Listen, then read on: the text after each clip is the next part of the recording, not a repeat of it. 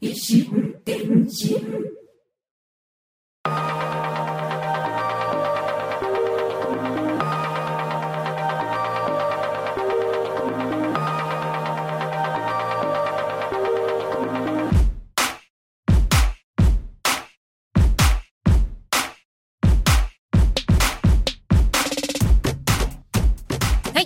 こんにちは。第2回目ということですが、え前回1回目から1ヶ月ぐらい空いてしまい、1ヶ月以上空いてしまいましたが、皆様いかがお過ごしでしたでしょうか？えー1ヶ月もあればね、いろいろと変わるわけなんですけれども、まず変わったことといえば、私一つ年を取りました。まあね、一つ年を取ってね、いろいろ感じることもあるんですけれども、まあそんなこんなしてるうちに、季節もね、夏だったのがすっかり秋になってしまいまして、1回目こう作っている時は結構、まあ、夏もだいぶ手を緩めてきた頃ではあったんですけれども、ちょっと喋ったり、ちょっと動いたりするともう汗だくになっちゃうぐらいだったんですが、もう湿気もね、まだまだムシムシしてて。なんですが、もう1ヶ月も経てば、乾燥が気になるお年頃になってきているわけでしてジョンソンジョンソンをねこう腕にさーって塗ってあの馴染ませてもあ足りない。まだまたさーって塗ってあまだ足りない。さーって塗ってあまだ足りない。とかあの34回ぐらいこうしっかり塗らないといけないぐらいなお年頃ということであ一つ年を取ったということは水分が確実に失われていくんだなっていうふうに思っております。ね、今から、ね、真冬に真冬にかけてこれからまたどんどん湿度がね40%からどんどんどんどん下がっていくわけなんですけれどもこんなんで私大丈夫なのかしら？もうカサカサカサでもうと手とかがこう鳥の鶏のような手になってしまってすごい今から冬が不安です。まあそこはさておき、えーそのそんなねまだ湿気が結構ムシムシしてた頃の前回のお題、えー報復 Z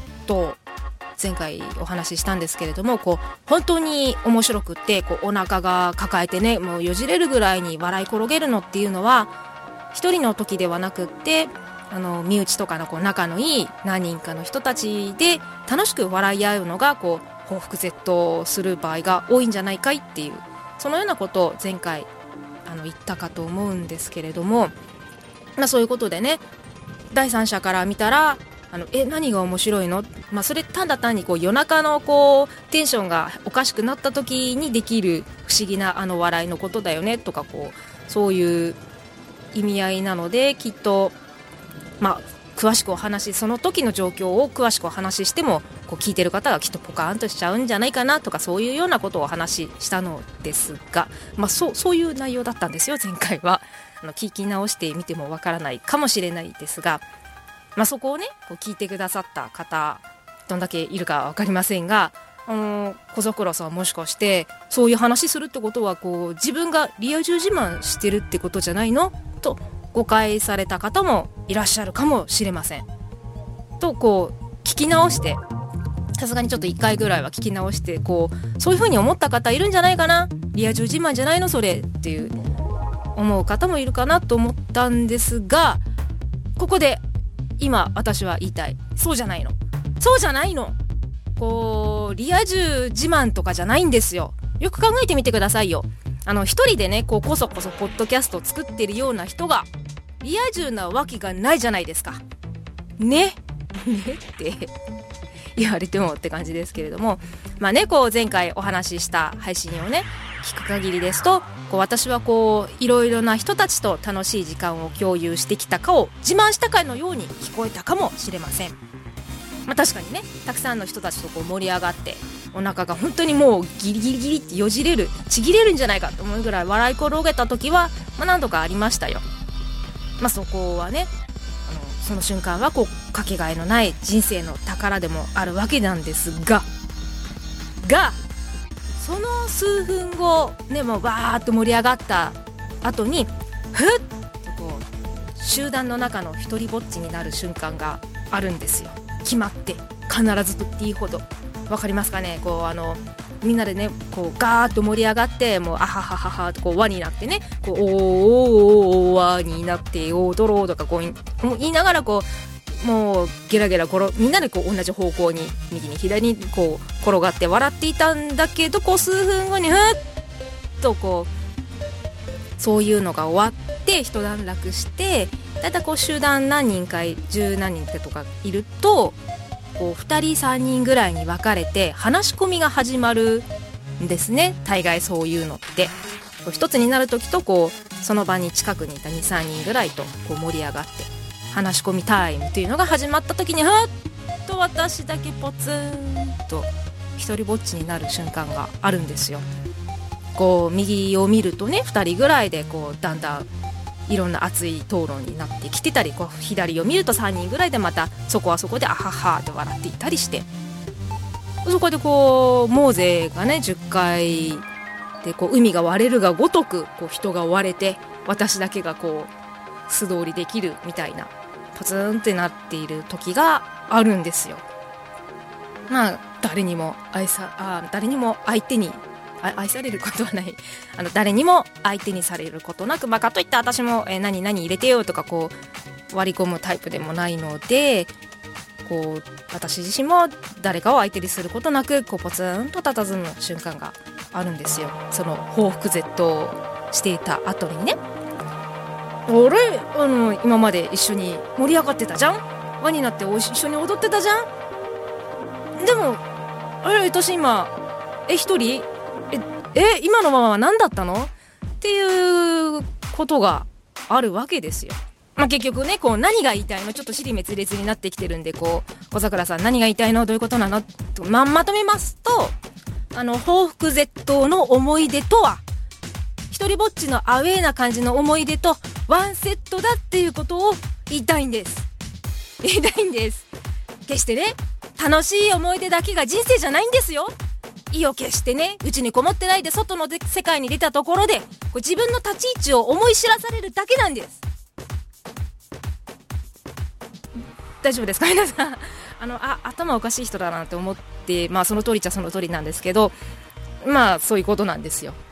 私が言いたいことはそういうことです。すごいネガティブでこう尻滅裂な感じでこうね聞いててわけわかんなくなってきているかもしれませんが大丈夫でしょうか？えー、前回の補足でした。補足をしたところで、えー、さて、えー、今回のキーワードいってみましょう。今回はこちら。NHK 日本語発音アクセント辞典481ページ。切磋琢磨。聞こえましたか？もう一度いきます。切磋琢磨。切磋琢磨。お題は切磋琢磨についてお話ししようと思います。この機械的な音は噂のアプリですよ。このアクセント辞典にアプリがあると聞いてダウンロードしてみました。これでねこう日本の標準的な発音がマスターできるわけなんですよ。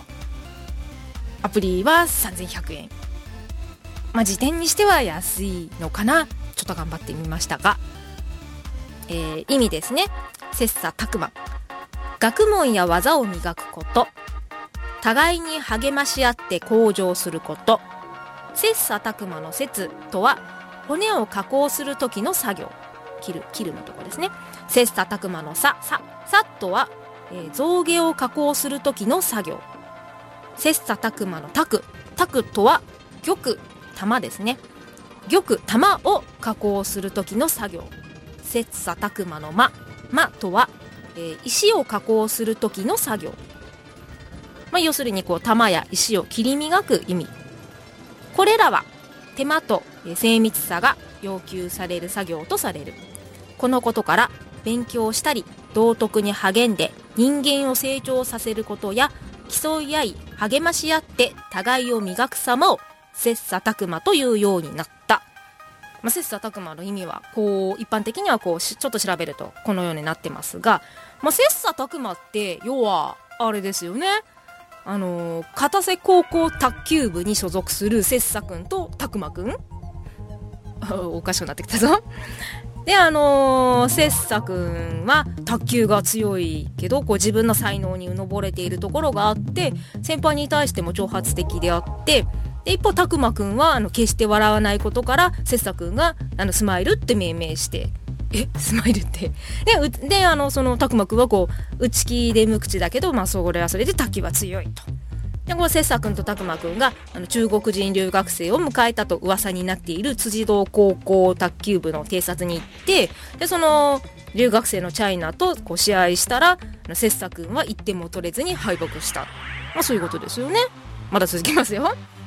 でその頃この片瀬高校に、あの髪も眉毛も剃り上げたスキンヘッドの高校生のがえ切磋君を偵察するために参上したんだけど結局その人はこうドラゴンと呼ばれる海洋学園高校卓球部の風間隆一であってでこう片瀬高校の顧問の小泉先生にその、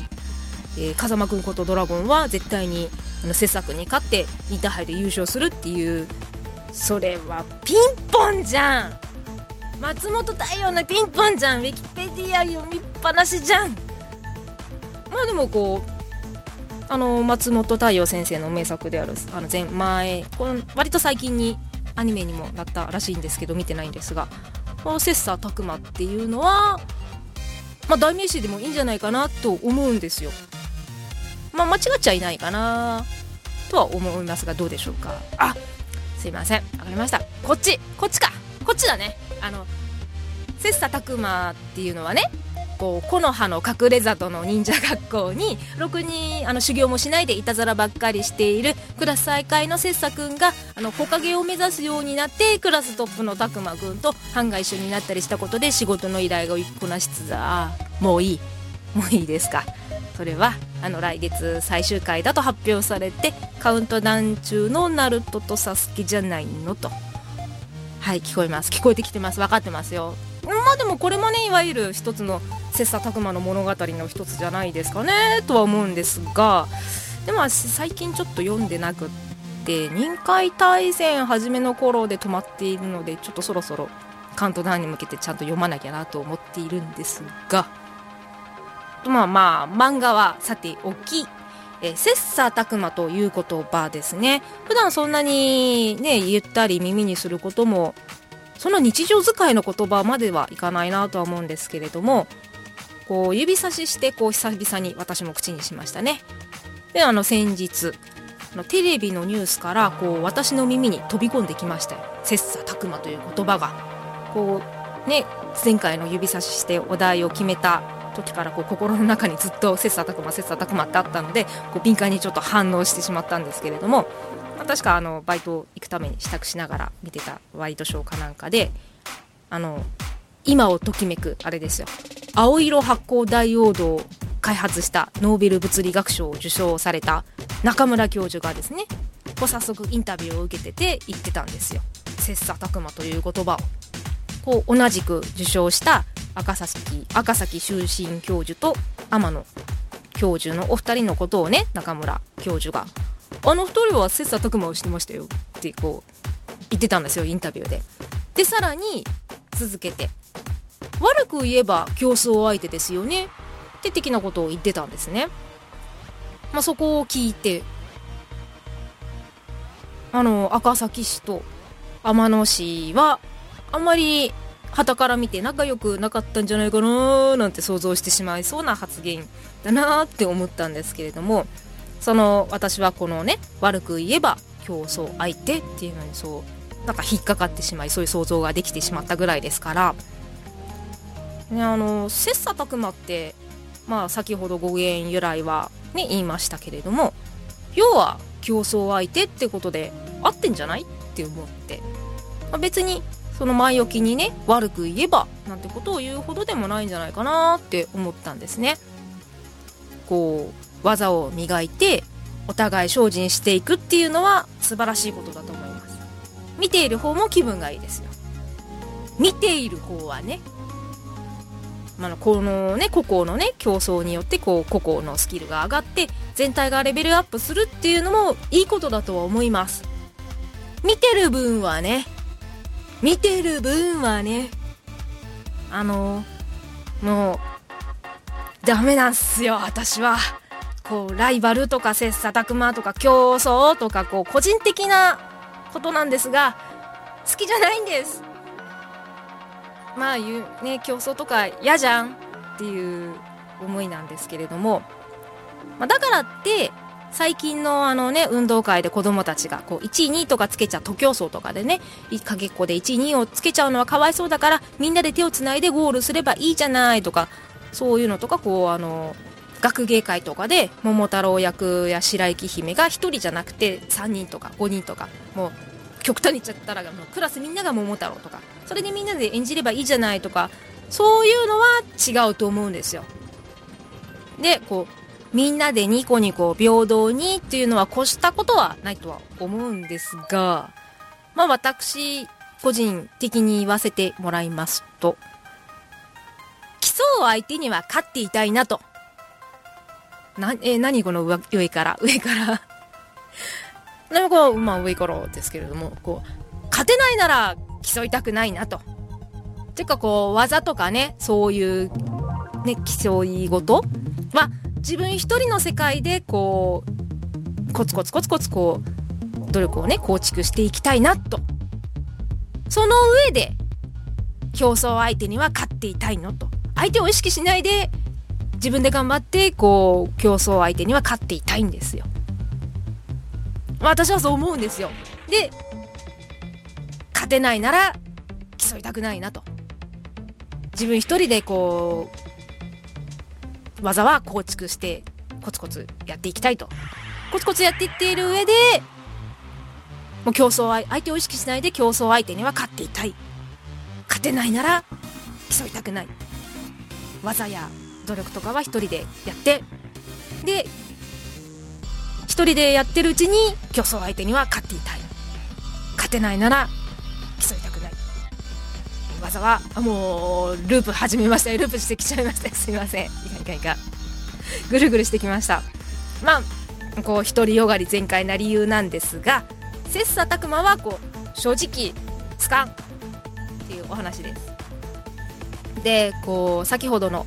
悪く言えば競争相手っていうのにこう後ろ髪をグンって引っ張られたことにところに戻りますけれども切磋琢磨の競争の結果ね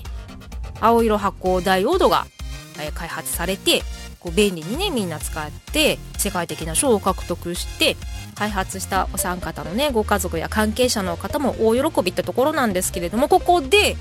悪く言えば競争相手にあの軽くこうドラマを見出せる妄想が始まるわけですよ。まあ、結局ね権威ある教授同士じゃないですかそれぞれねあの私は今までやってきたとかこうね教授同士それぞれがまあ山陽に険悪だったんじゃないかなってこう思っちゃうんですね。まあ、それぞれのプライドがあるがゆえにですよ。で、まあ、最終的にはこうノーベル物理学賞を受賞されたっていうこの、ね、結果が今ありますからそこでこうめでたしめでたしっていうのがこう未来が分かっているとはいえ当の教授の皆さんはこう我が道を行ってけんけんがくがくでこういや私はこうだいや私はこうだいや私が合っている私が合っている私が合っているとかでこうけんけんがくがくしてたかな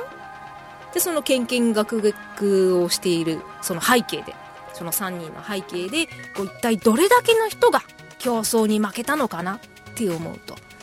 なんだかそっちの方に肩入れしてしまうんですよ。まあ、結局は3人の方が残ったんですけど実はこうもっとねいろんな人がこういや私がいや私がいや私が青色発光ダイオードいや私が発光ダイオードとか言ってたんですけど結局こう崩れ落ちたと言いますか任されたと言いますか。まあ、そういうのが人が結構いたんじゃないかなってこう、まあ、まあ、あくまで妄想なので競争に負けた人たちは実際にいないとは思いますがいるよね。なんか犠牲になった人というのはちょっと極端かもしれないけれどもまあその陰で泣く人とかはいるよね。まあ、そんな勝手に作り上げたあの妄想の負け組の人たちにこう今の自分を重ねこうそのね報復絶倒の数分後にポツンって一人になっちゃうようなこう今の自分を重ねた私は私は一人こう負け組の遠吠えとして負け組たちの代表として切磋琢磨なんて好きじゃないのよ！ってこう言いたいのでした。あー。ね一緒に笑い合った北絶倒した人たちとは今今思うとこう疎遠になったんですが元気ですかね？皆さんね。石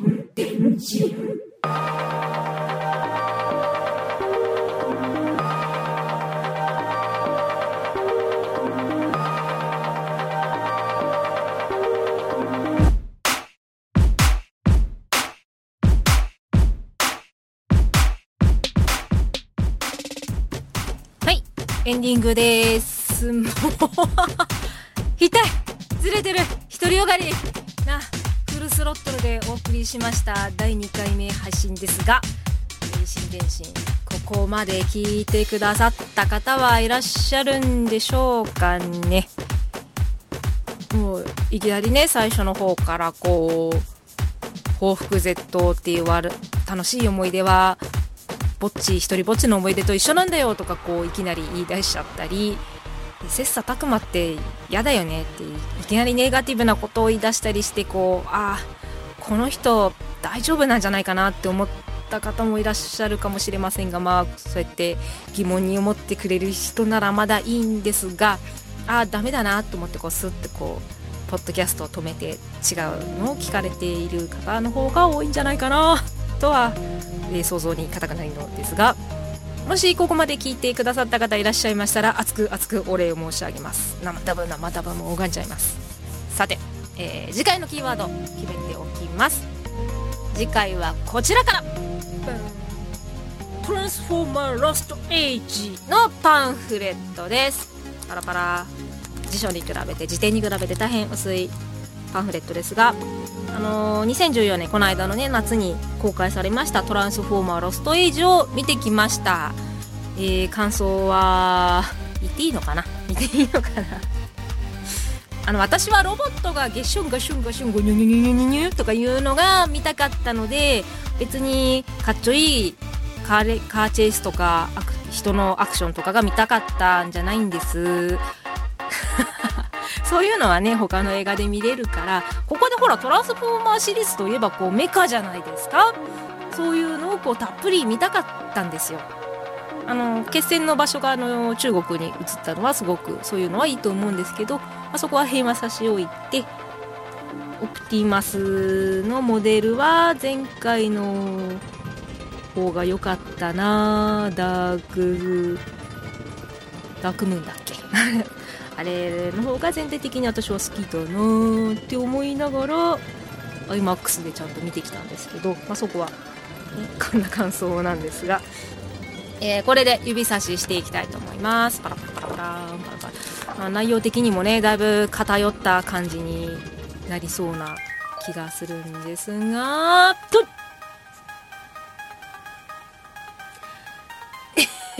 えー、微妙。まああの言葉というかなんか表題を指してしまったのでパンフレット上の。なのでまあどこを取るかなまあって感じで。とりあえず次のキーワードは決めましたがこんな感じのリアクションで、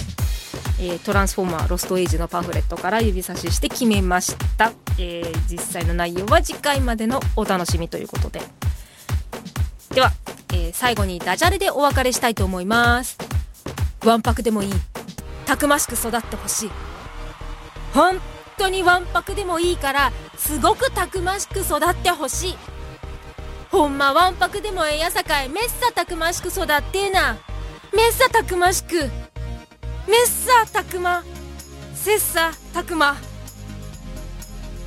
ではまた次回お会いしましょう。小桜千恵でした。